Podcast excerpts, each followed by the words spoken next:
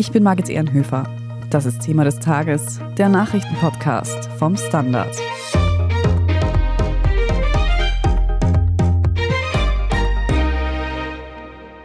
Ein einfacher Scheunenbrand entpuppte sich in einem kleinen niederländischen Dorf als explodiertes Drogenlabor. Irgendwer hat dort zwischen den breiten Radwegen, zwischen einer Kirche, einer Windmühle und zwischen den Feldern tatsächlich Kokain hergestellt. Und ein Datenleck kolumbianischer Behörden zeigt, dass das kein Einzelfall war.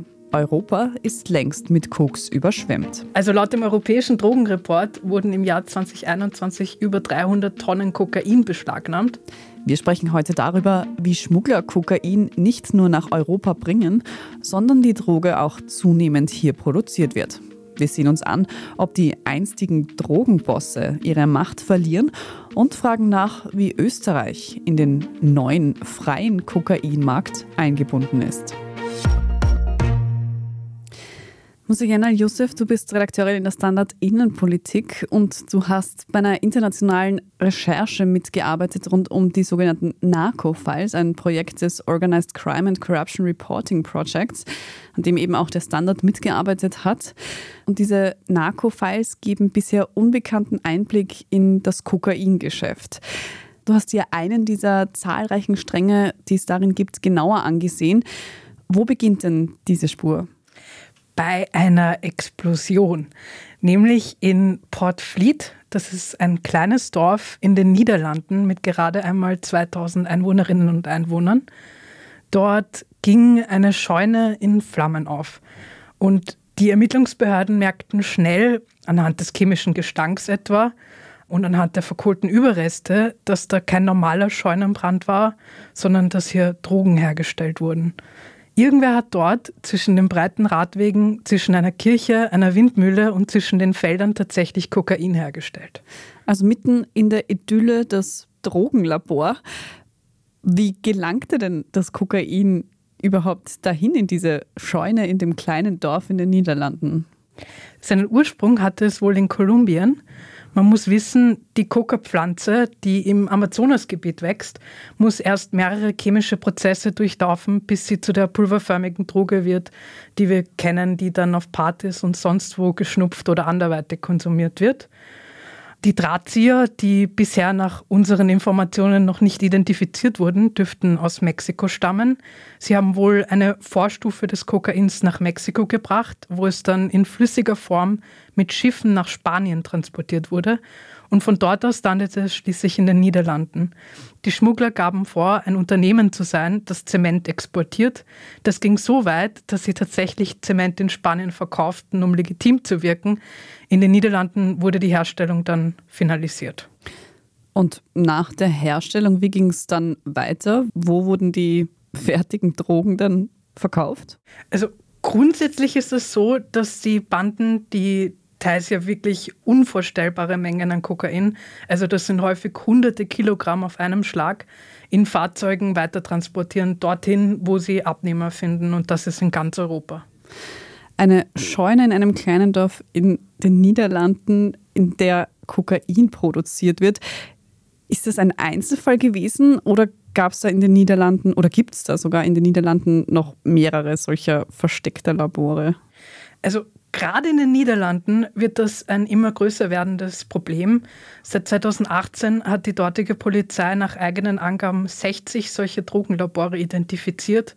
Das sind richtige fabrikartige Konstruktionen, die von außen eben wirken wie eine Scheune oder ein Pferdestall oder eine Lagerhalle, was auch immer sie am besten verstecken können.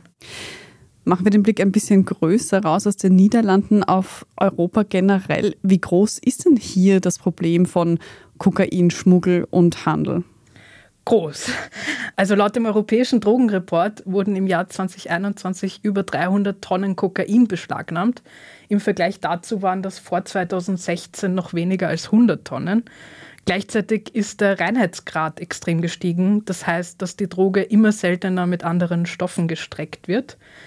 Und diese Zahlen spiegeln sich auch im Konsum wider, den man beispielsweise anhand von Abwasseranalysen in Städten ungefähr messen kann. Die Europäische Beobachtungsstelle für Drogen und Drogensucht sagt zum Beispiel, dass knapp vier Millionen Menschen in Europa schon einmal Kokain konsumiert haben. Und das sind 42 Prozent mehr als noch 2016. Das ist insofern erschreckend, als es einerseits eine sehr süchtig machende und andererseits auch eine sehr schädliche Droge ist. Mhm. Du hast gesagt, das sind Abwasseruntersuchungen, anhand denen man den Konsum feststellen kann. Kann man da sagen, wo das stattfindet vermehrt? Ich glaube, das Spannendste ist da, dass Kokain jetzt nicht mehr so, wie man es früher gekannt hat, die Droge der Reichen und Wohlhabenden ist, sondern alle Gesellschaftsschichten durchzieht, wodurch natürlich auch die Zahl der Konsumierenden steigt. In dieser Scheune in den Niederlanden wurde das Kokain fertig produziert. Also ich wusste das zum Beispiel nicht, dass das in Europa auch stattfindet. Ist es auch etwas Neues, dass die Produktion hierher verlagert wird? Ja, und das hat viele Gründe. Also einer davon ist, dass Vorstufen von Kokain weitaus günstiger sind als die fertiggestellte Droge. Das heißt, wenn es die Behörden schaffen, eine Ladung zu beschlagnahmen, während sie auf ihrem Weg nach Europa ist, dann sind die Verluste für die Schmuggler deutlich geringer. Und dazu kommt auch, dass für die Produktion bestimmte chemische Stoffe notwendig sind. Und die kriegt man in Europa günstiger, weil sie zum Beispiel in der Medizin verwendet werden. Mhm. Und es gibt auch genug Leute in Europa, die das fertig produzieren können. Oft ist das so, dass die Drogenköche die gleichen Menschen sind, die das Kokain in Südamerika davor auf einem Schiff versteckt haben. Das liegt daran, dass sie meistens das genaue Rezept kennen, um zum Beispiel diese flüssige Vorstufe wieder in feste Bestandteile umzuwandeln. Da kann nämlich anderenfalls viel falsch laufen und im schlimmsten Fall ist dann ein Teil der Ladung oder vielleicht die ganze Ladung weg. Und das wäre ein Millionen, teils sogar ein Milliardenverlust. Das heißt, man kann sich das so vorstellen, die begleiten ihren eigenen Stoff nach Europa, um ihn da fertigzustellen. Genau, also sie kommen jetzt nicht auf den Schiffen mit, aber sie fliegen mit dem Flugzeug zum Beispiel als vorgeblich Touristen nach Europa und arbeiten dann in diesen Chemielaboren. Wir sind gleich zurück.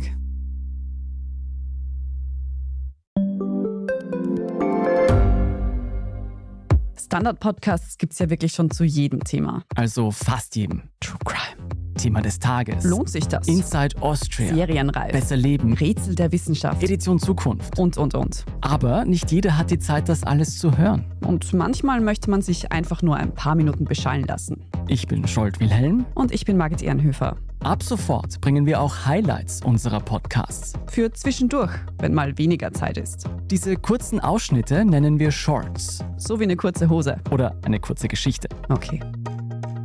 Und Shorts vom Standard finden Sie jetzt überall, wo es Podcasts gibt. Das Kokain oder die Vorstufen davon werden also nach Europa geschmuggelt. Aber das muss ja irgendwie versteckt werden.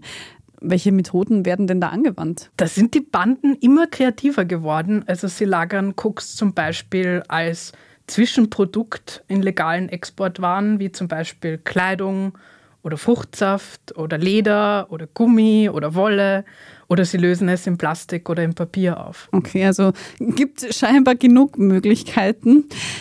Weil wir jetzt über Europa sprechen, um welche Länder geht es denn da jetzt außer die Niederlande? Die haben wir schon besprochen konkret. Und ist da Österreich auch involviert? Also vor allem nach Europa gelangt die Droge durch Länder, die eben Häfen haben. Also wie gesagt die Niederlande, aber zum Beispiel auch in Deutschland, allen voran in Hamburg, wo es in den letzten Jahren auch immer wieder Rekordfunde gegeben hat, oder Spanien. Und Österreich ist insofern auch betroffen, als wir, wie in vielen anderen Bereichen, ein klassisches Transitland sind. Meistens wird die Droge bei uns weiter transportiert, aber natürlich gibt es auch hierzulande ein Kokaingeschäft. Und bei diesen Transportgeschäften wurden da schon Schmuggler in Österreich aufgegriffen? Ja, immer wieder. Also laut Bundeskriminalamt würden bei uns vor allem Banden aus dem Westbalkan das Geschäft beherrschen und die werden auch immer wieder erwischt. Also derzeit läuft zum Beispiel ein Prozess gegen einen 35-jährigen Serben, dem vorgeworfen wird, insgesamt immerhin 450 Kilogramm Kokain und Heroin nach und über Österreich geschmuggelt und vertrieben zu haben. Und um es nochmal festzuhalten, bisher ist uns kein verstecktes Drogenlabor in Österreich bekannt. Das nicht, nein. Okay. Wenn ich das jetzt alles richtig verstanden habe, dann wird Kokain also nicht mehr an einem Ort produziert, wo eben die Pflanze auch angebaut wird und dann als fertiges Produkt geschmuggelt, sondern die einzelnen Produktionsschritte haben sich aufgeteilt und erfolgen in verschiedenen Ländern. Da muss ja dann auch ein riesiges Netzwerk dahinter stecken, oder? Jein. Also ja, es gibt schon international eine Art Netzwerk, aber es ist eher ein loses. Also es sind viele Banden, die an verschiedenen Stellen miteinander kooperieren, bei der Produktion, beim Schmuggel oder eben auch beim Verkauf. Bisher kennt man ja eigentlich vor allem diese großen Drogenbosse, die gleich ganze Gebiete kontrollieren. Und auch Film und Fernsehen haben dazu natürlich einiges beigetragen. Aber wenn jetzt hier eher mehrere Gruppen miteinander kooperieren, gibt es dann diese Kartelle noch? Gibt es schon, aber weniger. Also es gibt da einen amerikanischen Think Tank, der heißt Inside Crime, der geht davon aus, dass die kolumbianische Guerillagruppe FARC bis vor wenigen Jahren das Geschäft zu circa 40 Prozent kontrolliert hat. Die ist aber mittlerweile mehr oder weniger zerschlagen, weswegen eine Art freier Markt entstanden ist. Also das heißt, dass nicht mehr ein Kartell das gesamte Geschäft kontrolliert, und das hat auch eine effizientere und irgendwie auch kreativere Produktion und Schmuggelmethoden ermöglicht. Die südamerikanischen Gruppen profitieren natürlich weiterhin mit ihrer Expertise, eben indem sie, wie vorher erwähnt, erfahrene Drogenköche nach Europa schicken. Aber sie arbeiten zum Beispiel mit Banden aus dem Westbalkan, Serbien oder Albanien zusammen. Ein freierer Drogenmarkt, so wie du es jetzt beschreibst. Wie reagieren denn darauf die Behörden? So wie das Geschäft auch internationaler wird, wird auch die Strafverfolgung immer internationaler. Man sieht das an länderübergreifenden Ermittlungen, wie zum Beispiel die Infiltration des verschlüsselten Messengers EncroChat. Der wurde vielfach von Akteuren aus der organisierten Kriminalität genutzt Europol konnte Zugriff darauf erlangen und so europaweit viele Gruppierungen identifizieren und gegen sie ermitteln. Solche Beispiele gibt es einige, also zum Beispiel auch bei den Messengern Anom oder Sky ECC, wo auch das österreichische Bundeskriminalamt mit anderen Behörden zusammen ermittelt hat. Eine extrem spannende Geschichte. Vielen Dank für deine Recherche und für den Einblick darin, Musayen Al-Yusuf. Dankeschön. Wir sprechen in unserer Meldungsübersicht jetzt gleich noch über die aktuelle Lage im Nahen Osten. Wenn Sie Thema des Tages und unsere journalistische Arbeit hier beim Standard aber jetzt schon unterstützen möchten, dann machen Sie das gerne mit einem Standard-Abo. Alle Infos dazu finden Sie auf abo.derstandard.at. Wir sind gleich zurück.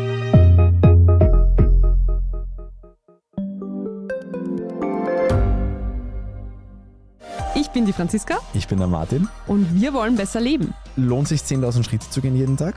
Ist das Großraumbüro wirklich so schlecht wie sein Ruf? Spoiler, ja. Bringt's was, Intervall zu fassen? Wir fragen die, die es wirklich wissen und probieren es auch gleich selber aus. Bei Besser Leben, jeden Donnerstag eine neue Folge.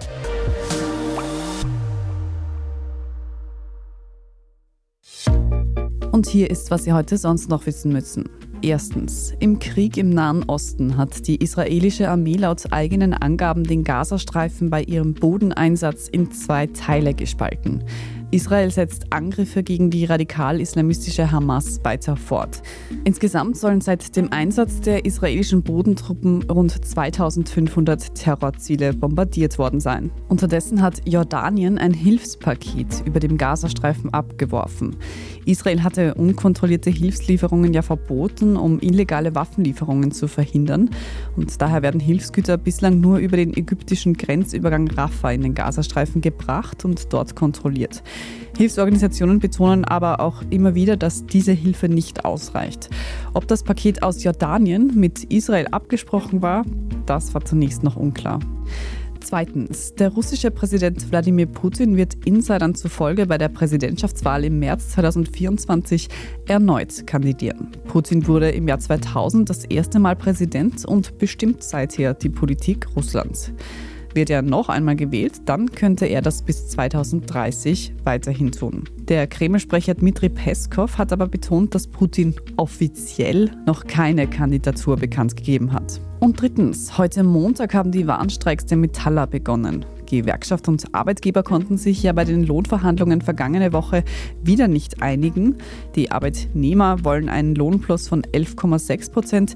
Die Arbeitgeber haben verschiedene Angebote aus einer Lohnerhöhung von maximal 10 Prozent und Einmalzahlungen. Die Metallindustrie beschäftigt 137 Personen und ist damit der größte Fachverband. Das Ergebnis ihrer Verhandlungen ist aber noch für viel mehr Arbeitskräfte in Österreich von Bedeutung, da diese meist als Basis für alle noch folgenden verhandelnden Branchen gilt. Die aktuellen Streiks haben unter anderem in Wien auf mehreren Straßen zu Staus geführt. Alle Updates, wie es da in den kommenden Tagen weitergeht, lesen Sie auf der Standard.at. Dort finden Sie auch alles weitere zum aktuellen Weltgeschehen. Falls Sie noch Feedback oder Anmerkungen für uns haben, dann schicken Sie diese gerne an podcast.derstandard.at. Und wenn Ihnen diese Folge von Thema des Tages gefallen hat, dann abonnieren Sie den Podcast am besten gleich, dann verpassen Sie auch keine weitere Folge mehr. Wir freuen uns auch immer über nette Kommentare und gute Bewertungen. Das hilft auch unserer Sichtbarkeit. Vielen Dank für jede Unterstützung. Ich bin Margit Ehrenhöfer, Baba und bis zum nächsten Mal.